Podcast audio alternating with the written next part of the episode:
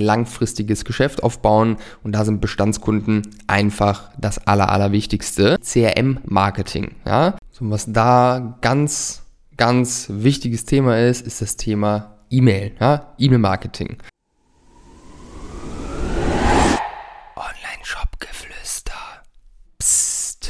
Herzlich willkommen zur heutigen Podcast-Episode. Heute soll es darum gehen, wie du mit deinen Bestandskunden ein großes Geschäft machst und ja, deine Kunden zu einer zweiten, zu einer dritten, zu einer vierten Bestellung bekommst, was da wichtig ist, worauf es da ankommt.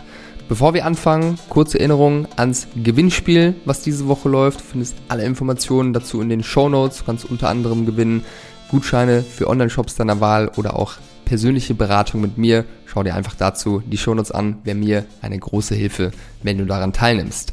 So, und dann lass uns direkt reinstarten, gar nicht groß rumlabern hier. Am Ende des Tages kann man sagen, dass wer 2022 kein CM-Marketing macht, ja, das heißt mit seinen bestehenden Kunden arbeitet, der kann einpacken. Ja, warum? Weil es immer teurer wird, neue Kunden zu gewinnen und wir einfach dafür sorgen müssen, dass wir unsere Kunden bei Laune halten. Wir machen das Ganze ja auch nicht nur, um einfach kurz irgendwie schnell Geld zu verdienen, sondern wir wollen ja ein langfristiges Geschäft aufbauen und da sind Bestandskunden einfach das Aller, Allerwichtigste. Ähm, ja, worauf es da ankommt, ist, dass wir erstmal unsere Kunden natürlich begeistern. Da gibt's äh, ganz viel Informationen zu in der Folge Nummer 6. Hör sie dir gerne an. Das werde ich jetzt hier nicht wiederholen, aber da findest du auf jeden Fall einige Infos. Und äh, ja, Bestandskunden können je nach Geschäftsmodell, je nach Produkt einen wirklich relevanten Anteil am Umsatz ausmachen. Ähm, bei Brös sind es deutlich über 50 Prozent. Normaler Shop kann easy nochmal 25, 30 Prozent zusätzlichen Umsatz machen, wenn vernünftig mit dem bestehenden Kunden irgendwo gearbeitet wird. Und ich möchte dir jetzt verraten, wie du das tust, worauf es da ankommt. Ich habe ja eben schon einen Begriff in den Raum geworfen, nämlich, äh, Raum geworfen, nämlich CRM-Marketing. Ja? So, was da ganz ganz wichtiges Thema ist, ist das Thema E-Mail, ja, E-Mail-Marketing. Es gibt zwei verschiedene Aspekte, die man da beachten muss bei dem Thema. Das sind einmal automatisierte Flows, ja, das heißt äh, automatisierte E-Mails, die rausgehen. Und zum anderen gibt es da noch das, was du wahrscheinlich auch kennst, wenn das Thema für dich neu ist, ähm, Newsletter. Ja, das heißt regelmäßige E-Mails, die einfach rausgehen. Und beides hat eine Relevanz, beides ist wichtig. Ähm, was bei diesen Newslettern wichtig ist, beziehungsweise was du auf jeden Fall regelmäßig tun solltest. Und das ist ganz egal, wie groß deine Liste ist, auch wenn da 20 oder 30 äh, E-Mails so drin sind, sind regelmäßige Sales-Kampagnen, dass du deinen Kunden regelmäßig gute Angebote machst. Jetzt nicht jede Woche mit einem Rabatt von 20% um die Ecke kommen oder so.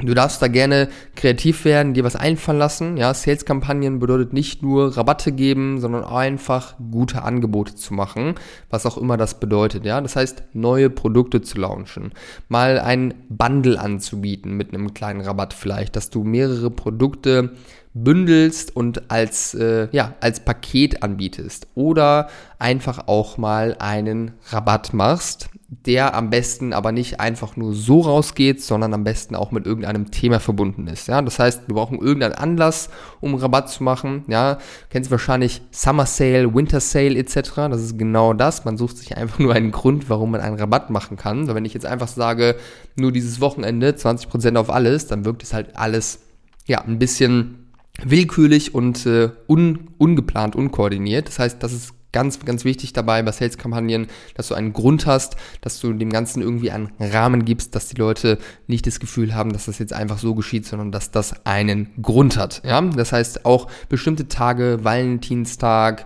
Muttertag oder wenn du ähm, ja, beispielsweise Gemüse verkaufst, dann der, der Welttag des Gemüses oder so, all das könnten Gründe sein, um jetzt ein Angebot zu machen, um eine Sales-Kampagne zu verschicken. Du solltest es damit nicht übertreiben, ja, aber wenn du zu häufig Rabatte oder Angebote machst, Kann sein, dass deine Kunden dann äh, sich daran gewöhnen und nur einkaufen, wenn es irgendwelche Rabatte gibt.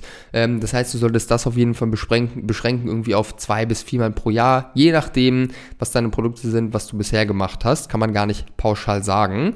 Ähm, aber Fakt ist wichtig, dass du regelmäßig über deine E-Mail-Liste oder an deine E-Mail-Liste ähm, gute Angebote verteilst und äh, ja, einfach dafür sorgst, dass deine Kunden einen Anstoß bekommen, um auch ein zweites Mal zu bestellen, ja, und einfach bei Laune gehalten werden. Der zweite Aspekt sind E-Mail-Flows, ja, also automatisierte E-Mails. Ähm, da ist ganz wichtig, dass das alles durchdacht und geplant ist. Ja? Dass du ungefähr weißt, wie so eine Customer Journey bei dir aussieht. Ähm, und da gibt es gewisse Flows, also gewisse Automatisierungen. So ein Flow kannst du dir vorstellen wie eine Kette von E-Mails, die triggerbasiert rausgesendet werden. Ja? Das heißt, Trigger könnte sein, jemand meldet sich an in deine E-Mail-Liste und gibt den sogenannten Welcome Flow. Ja? Das heißt, mehrere E-Mails, die versendet werden, als Willkommen, wo du dich nochmal vorstellst, wo du vielleicht das Gründerteam nochmal vorstellst, eure Vision irgendwie durchgibst, wo dann auch ein Rabatt drin ist für die erste Bestellung äh, etc. Das ist beispielsweise ein Flow, den du auf jeden Fall eingerichtet haben solltest. Ansonsten gibt es einen weiteren wichtigen Flow, der auf jeden Fall eingerichtet sein sollte. Das ist der die Nachkaufserie.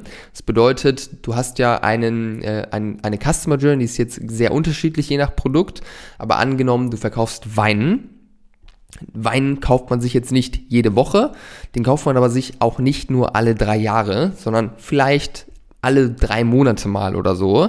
Das heißt, je nachdem, was du siehst im bestehenden Daten, wie oder wie, wie viel Zeit vergeht zwischen der ersten und der zweiten Bestellung bei deinen Kunden, äh, solltest du zu diesem Zeitpunkt oder kurz vorher getriggert eine E-Mail-Serie raussenden, wo du die Leute motivierst, ihre nächste Bestellung aufzugeben, ihre Weinvorräte wieder aufzufüllen. Ja, das ist eine sehr, sehr wichtige Serie, weil ansonsten kann es sein, dass die Leute dich vergessen oder bei einem anderen Anbieter bestellen.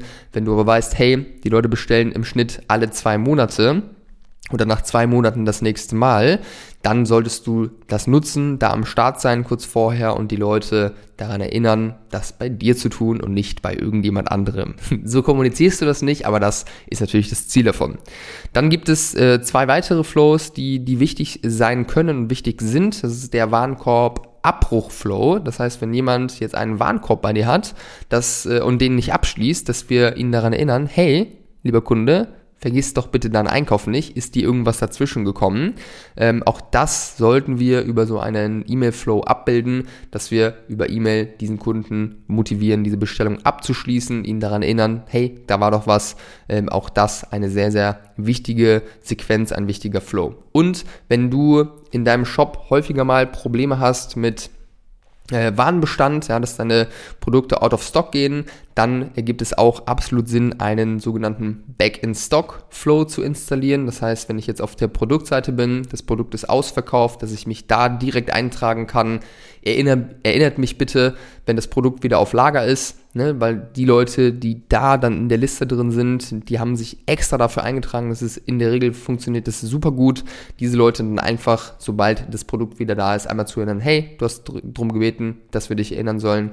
Produkt ist wieder online, jetzt kannst du kaufen. Funktioniert in der Regel auch sehr, sehr gut. Also wenn du damit Probleme hast, ähm, dann solltest du den auf jeden Fall auch einrichten. Ja, das ist die Spitze des Eisbergs. Man kann natürlich noch viel, viel mehr machen. Lässt sich gar nicht jetzt hier in so einer Podcast-Folge irgendwie abbilden, dass ich dir dann ein Gesamtbild irgendwie verschaffe. Aber nur mal als erste Impulse, was du tun solltest, äh, auf jeden Fall, ähm, wenn du da Hilfe haben möchtest und wissen willst, äh, wie das Ganze dann im Detail funktioniert, worauf du achten solltest, wie die E-Mails aufgebaut sein sollen, was für E-Mails dann jeweils in diesen Serien drin sind, dann melde dich gerne, buch dir gerne ein kostenloses Erstgespräch und dann können wir dir dabei helfen. So, ansonsten äh, ist natürlich auch gibt es natürlich noch weitere Möglichkeiten, um deine Kunden bei Laune zu halten und deine Bestandskunden weiter zu bespaßen.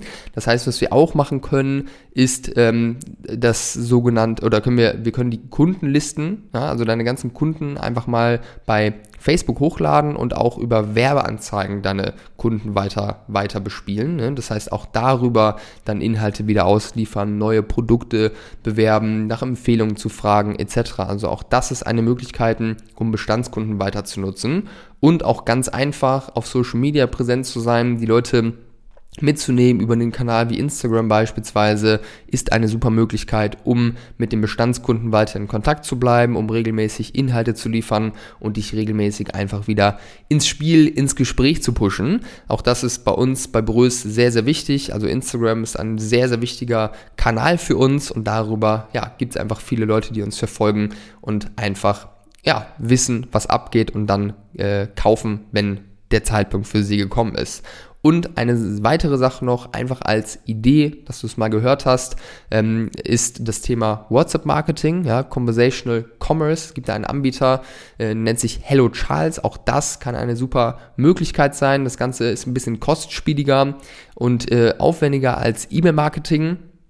Aber wenn du mit deinem Shop schon deutlich weiter bist und äh, ja, guten Umsatz machst, dann kann das Thema auch für dich sehr interessant sein. Was da ähm, bemerkt äh, wird, ist auf jeden Fall, dass die äh, Open Rates und die Klickraten deutlich besser sind nochmal als beim Thema E-Mail-Marketing, weil WhatsApp einfach viel näher nochmal am Kunden dran ist als das Thema E-Mail und es einfach noch nicht so viele Anbieter gibt, die ihre Kunden jetzt über WhatsApp zu bespielen. Also auch das eine weitere Möglichkeit, um deine Bestandskunden weiter zu bespaßen und zu ihren nächsten Bestellungen zu bringen. Wenn du bei irgendeinem dieser Themen Hilfe brauchst oder mal einfach eine Meinung, was du tun kannst, um ja, deine Bestandskunden mehr zu bespielen, da aus denen mehr zu machen, dann melde dich gern jederzeit, wenn du eine Frage hast. Äh, jetzt zum Inhalt dieser Podcast-Folge, schreib mir gerne auf Instagram oder LinkedIn. Ich freue mich, dass du zugehört hast und wir hören uns beim nächsten Mal. Bis bald.